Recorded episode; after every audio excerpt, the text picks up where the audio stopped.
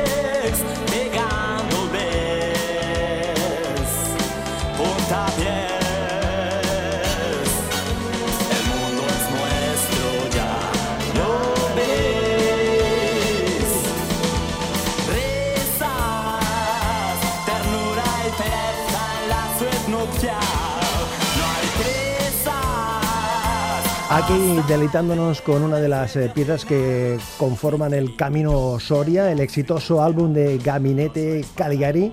Y saludamos a Jaime Urrutia. ¿Qué tal, Jaime? ¿Cómo te va la vida? Muy buenas, Manolo, encantado de saludarte. Oye, soy, soy nupcial, un estándar, ¿eh? con estos arreglos orquestales allí, un estándar eh, de aquellos Sí. de Las Vegas, ¿eh? Un La estándar. verdad es que yo recuerdo que escuchaba mucho por aquella época a Frank Sinatra. Y fue, sí, fue, es una forma de componer. Tú te pones gente que te gusta, canciones que te gustan mucho, Claro. y después sin querer te sale algo parecido, pasado por un tamiz, ¿no? Y bueno, la Suinuncial, aparte de eso, tiene unos arreglos de, de viento muy buenos, y bueno, y la letra está muy bien. Bueno, creo, creo que, modestia aparte que eres una, una, una buena canción, y me ha hecho mucha ilusión que empecemos la entrevista con ella. Hombre, yo he de decirte que de las nueve canciones de- del álbum, aparte del famosísimo Camino Soria, yo eh, eh, en, su, en su momento, en su momento yo me enganché precisamente a la habitación, a la habitación. por la Suinuncial.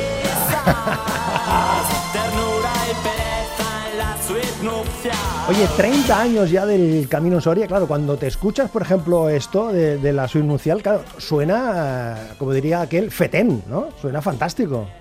Pues 30 años, sí, no sé, ya, ya muchos, ¿no? Parece mentira.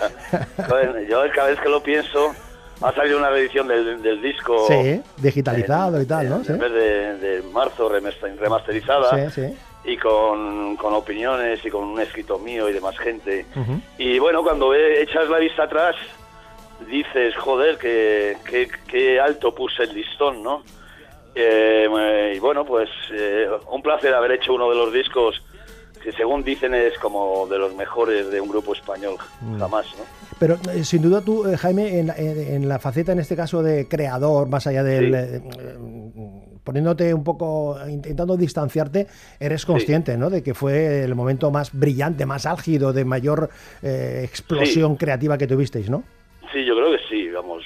Veníamos ya con el Cuatro Rosas, el calor del amor en un bar. Eh, fue todo como muy rápido, ¿no? Eh. No, no sé. no. Nosotros jamás cuando tocamos en los primeros conciertos en una sala, una sala que se llama Rocola, aquí en Madrid, Sí. no, no nos imaginábamos, bueno, de que modestia aparte de que íbamos- éramos tan buenos, ¿no?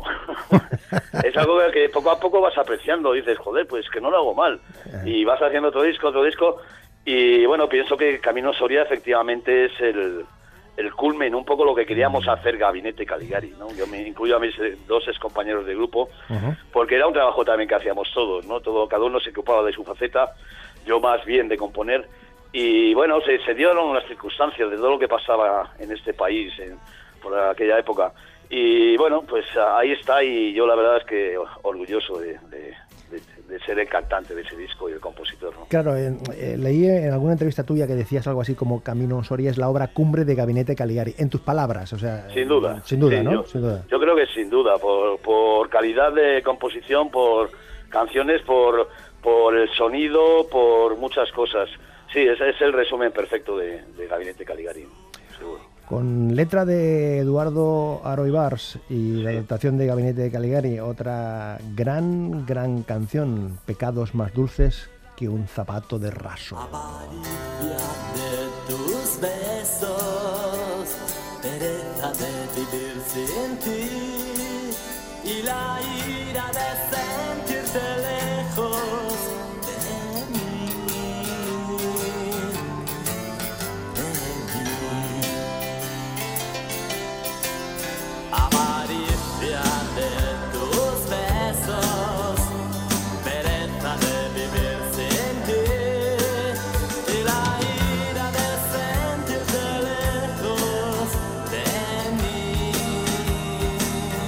Estamos eh, conversando con eh, Jaime Urrutia, hablando de estos eh, 30 años de Camino Sore. Yo le decía a Jaime que para ambientarme, yo me he traído de mi, permítame que eh, utilice aquí el- la primera persona, eh, Jaime, me he traído de mi discoteca el vinilo, ¿eh? Gabinete Caligari, el, el vinilo aquí lo tengo un poco manoseado, un poco deteriorado en algunas partes del, de, la, de la de esto, eh, de- Sí. del- de lo que es la, la funda, pero mm, además con, con esta puesta, o sea, con esta presencia del, el- de la carátula, la foto, las letras.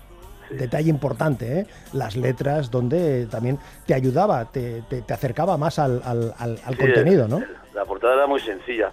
La portada la quisimos hacer, tú conoces el disco blanco de los De Beatles. los ¿no? Beatles.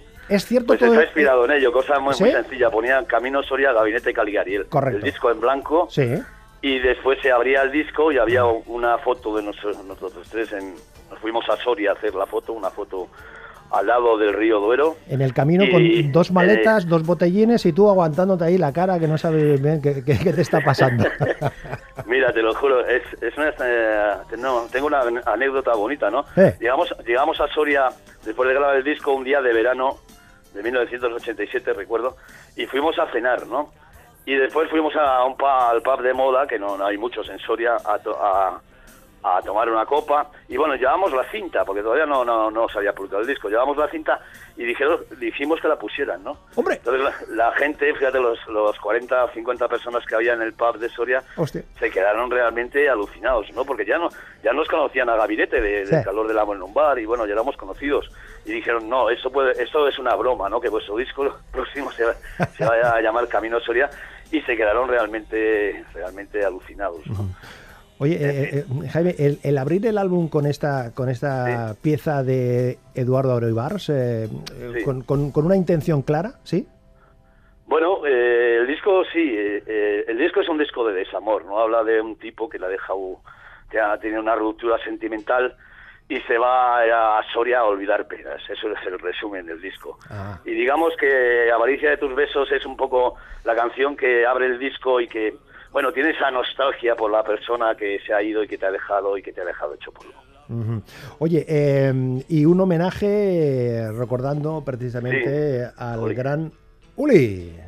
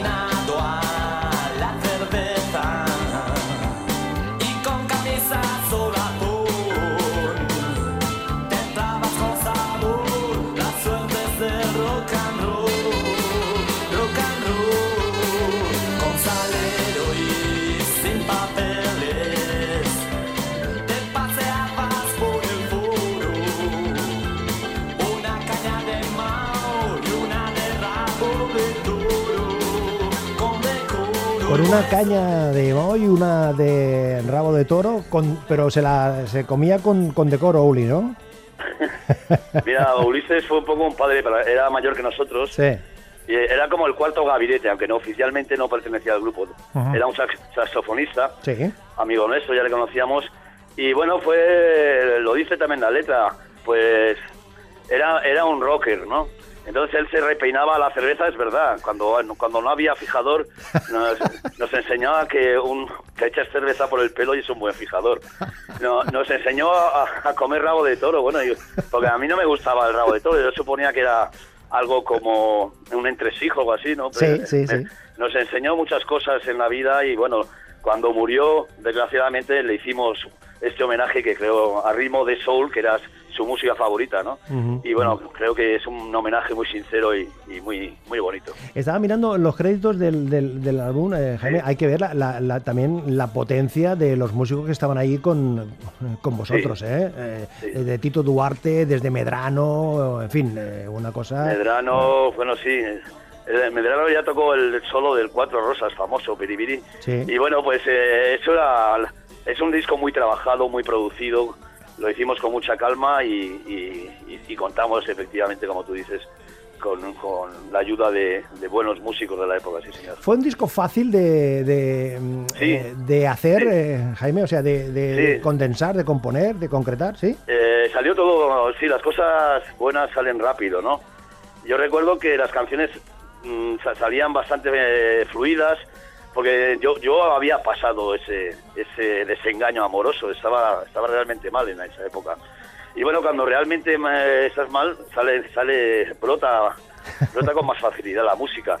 Y después fue, hicimos una maqueta previa y lo grabamos en un mes y medio, me parece pero lo teníamos todo bastante claro. Bueno, y a nivel también de producción, lo, está producido por Jesús Gómez, que lo fue entendiéndonos perfectamente. Y bueno, la- eh, la clásica cosa que se juntan todo- todos los astros y, y das en el clavo para hacer un buen disco. ¿no? Si te sientes un pobre desgraciado. Si te sientes un pobre desgraciado, si te duele la vida o te han dejado tirado,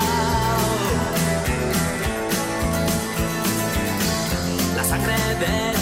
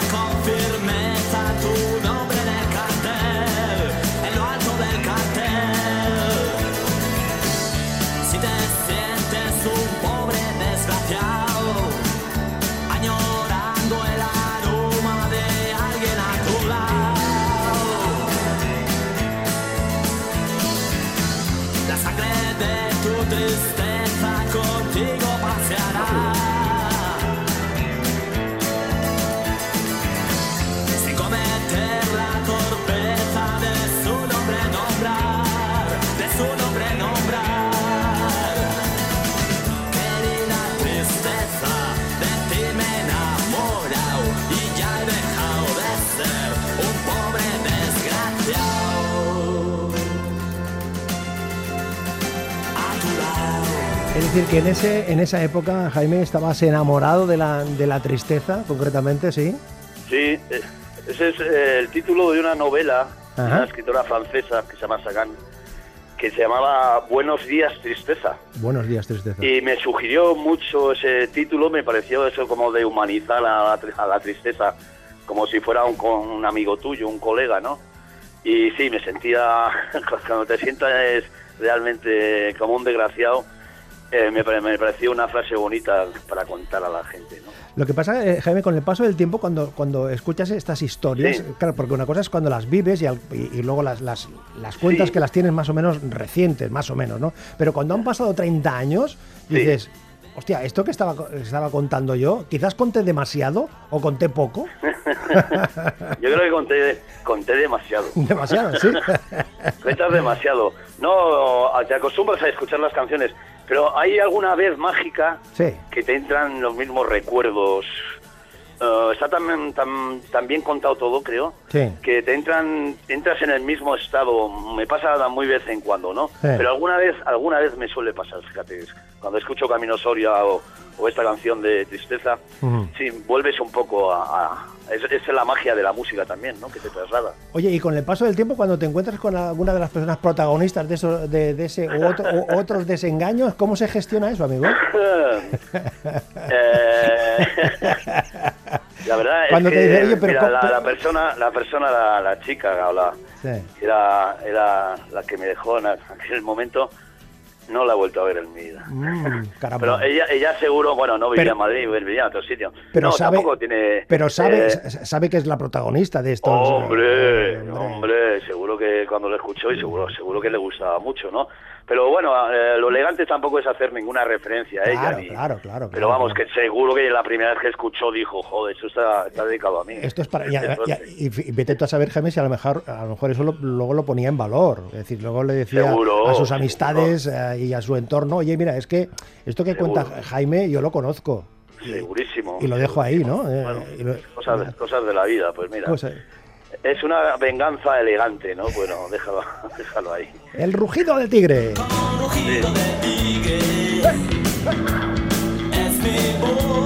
Aquí con Gabinete Caligari. Con Jaime Urrutia. 30 años del Camino Soria.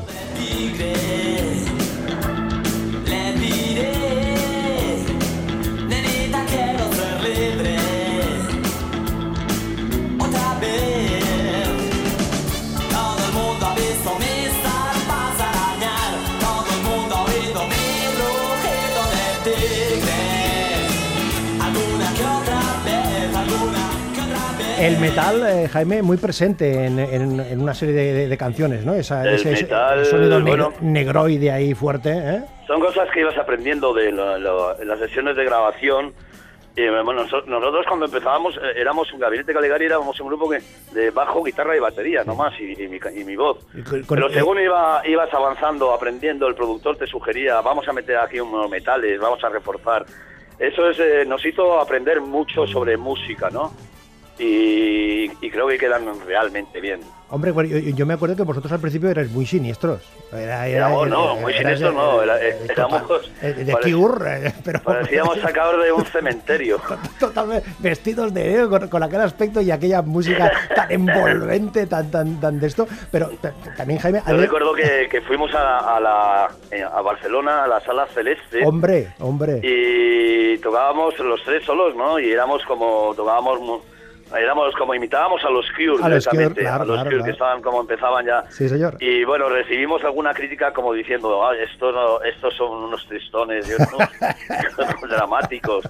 Y, y bueno, además pues, con el nombre, y además con el nombre, Gabinete Cali- del Gabinete doctor, Cal- Caligari, del sí, doctor es- Caligari, o sea que es Es algo una película en el gabinete del doctor Caligari, que era Correcto. como siniestra, una película de miedo, de, de expresionismo alemán, ¿no? Por eso, Pero bueno, por es, eso. es, es una gran película, por eso lo hicimos, lo quisimos hacer el homenaje también. Lo que pasa que, como, como tú decías, luego fui- fuiste haciendo una metamorfosis, una, mm, una Sí. mutación a algo, a un, a un sonido más brillante, más vistoso, Cambió- con más luz, eh, con más color.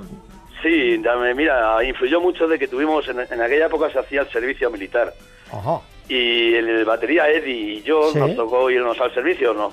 Eh, para quitárnoslo de encima era una forma también de ese un año, bueno, Eh. pero para, para intentar hacer el grupo ya seriamente y quitarnos de obligaciones. ¿Y dónde fuisteis Y a la ¿Dónde estuviste? Eh, en un pueblo de Madrid que se llama Hoyo de Manzanares. Ah, muy bien. Me tocó. Eh, pedimos prórroga y por eso elegí el destino. ¿no? Ah, claro, Éramos claro, claro. estudiantes y pe- pedimos prórroga y entonces elegí el destino. No, y lo que te cuento es que la mili, es- ese año de que estuvimos en el servicio militar, eh, nos, nos influyó mucho a, a nivel de, de ver cosas y de, de sacar, de aflorar todas las influencias musicales que teníamos, no solo en los Cure. Afortunadamente salieron los Beatles, los Rolling Stones, salió Dylan, salió muchas influencias que teníamos de, de- de pequeños, de escuchar música, ¿no? Y luego, claro, tu- tuvisteis también aquella parte, eh, ese momento así más, más, eh, eh, más eh, castizo, más cañí, más, eh, Sí. más, eh, más vi- vitalista, ¿eh? que Dios reparta suerte, en fin, Claro. ese canto a la, a, la, a la- a la alegría, a la vitalidad, que también fue Sí. otro momento Fue- fue un brillante, brillante, drástico, brillante. Brillante, bueno, queríamos, nos- yo, yo tenía muy claro de que en, en- en ese o del rock o del pop rock ah, tienes que tener propia personalidad, ¿no? Hay que desmarcarse, joder, si- eh, me, me parecía aburrido parecerse, a- había muchos grupos iguales, ¿no? Y yo creo en- dábamos mucho hincapié en eso, en que queríamos ser distintos, que por lo menos marcar diferencia, ser, ser distintos, ¿no? Y bueno, creo, creo que en cierta forma lo logramos. Oye, ¿y mm, mm, Gabinete eh, acabó cuando tenía que acabar, Jaime? Es decir, eh, llegó un momento... creo que- Aquello tenía fecha de caducidad, por llamarlo de alguna, alguna manera, ¿sí? Sí, yo te hablo por como, como yo lo siento. Como lo Yo viviste tú, ¿no? Sí, ah, Gabinete nos separamos en el año 1999, justo correcto. con el cambio de siglo. Sí. Y bueno, ya sacamos un LP con era la productora de Telecinco, ¿no? Los grupos de, de los 80 habíamos pasado de moda y bueno, fue- fueron momentos duros. Y yo creo que incluso teníamos que habernos separado antes. ¿Sí? Pero bueno, ya era una no no era la misma ilusión. Yo llegaba al local de ensayo y ya veía más caras y no no había esa complicidad, ese esas risas que tiene que haber para, Claro, para hacer claro, claro. para hacer algo diferente. Y yo también me apetecía hacer probar no, no, eh, otras cosas, ¿no? Y, y otros músicos y no sé, trabajar de otra forma. Y creo que en Gabinete dimos dimos mucho de sí, bueno, tam- eh, tenemos siete LPs pu- publicados y yo creo que, que ya habíamos dado como grupo, habíamos, habíamos dado todo. Y después de Gabinete Caligari, Jaime Urrutia. Vais a ser testigos de algo especial. Si estáis preparados para flipar.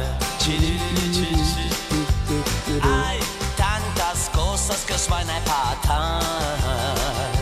¿Qué, fa- qué, qué canción más fascinante, Jaime, de verdad, ¿eh? Es, es- es que es fascinante. Hombre, es fascinante. mira, es, es, eh, está entre Eddie Cochran y Elvis Presley. es, es una, una faceta de mi vida, el rock and roll, que me, que me gustó siempre. Sí. y muy melódico y con, con guitarras que suenan muy bien y bueno, es, es algo que, por ejemplo, en Gabinete no sé si lo hubiera hecho, no sé.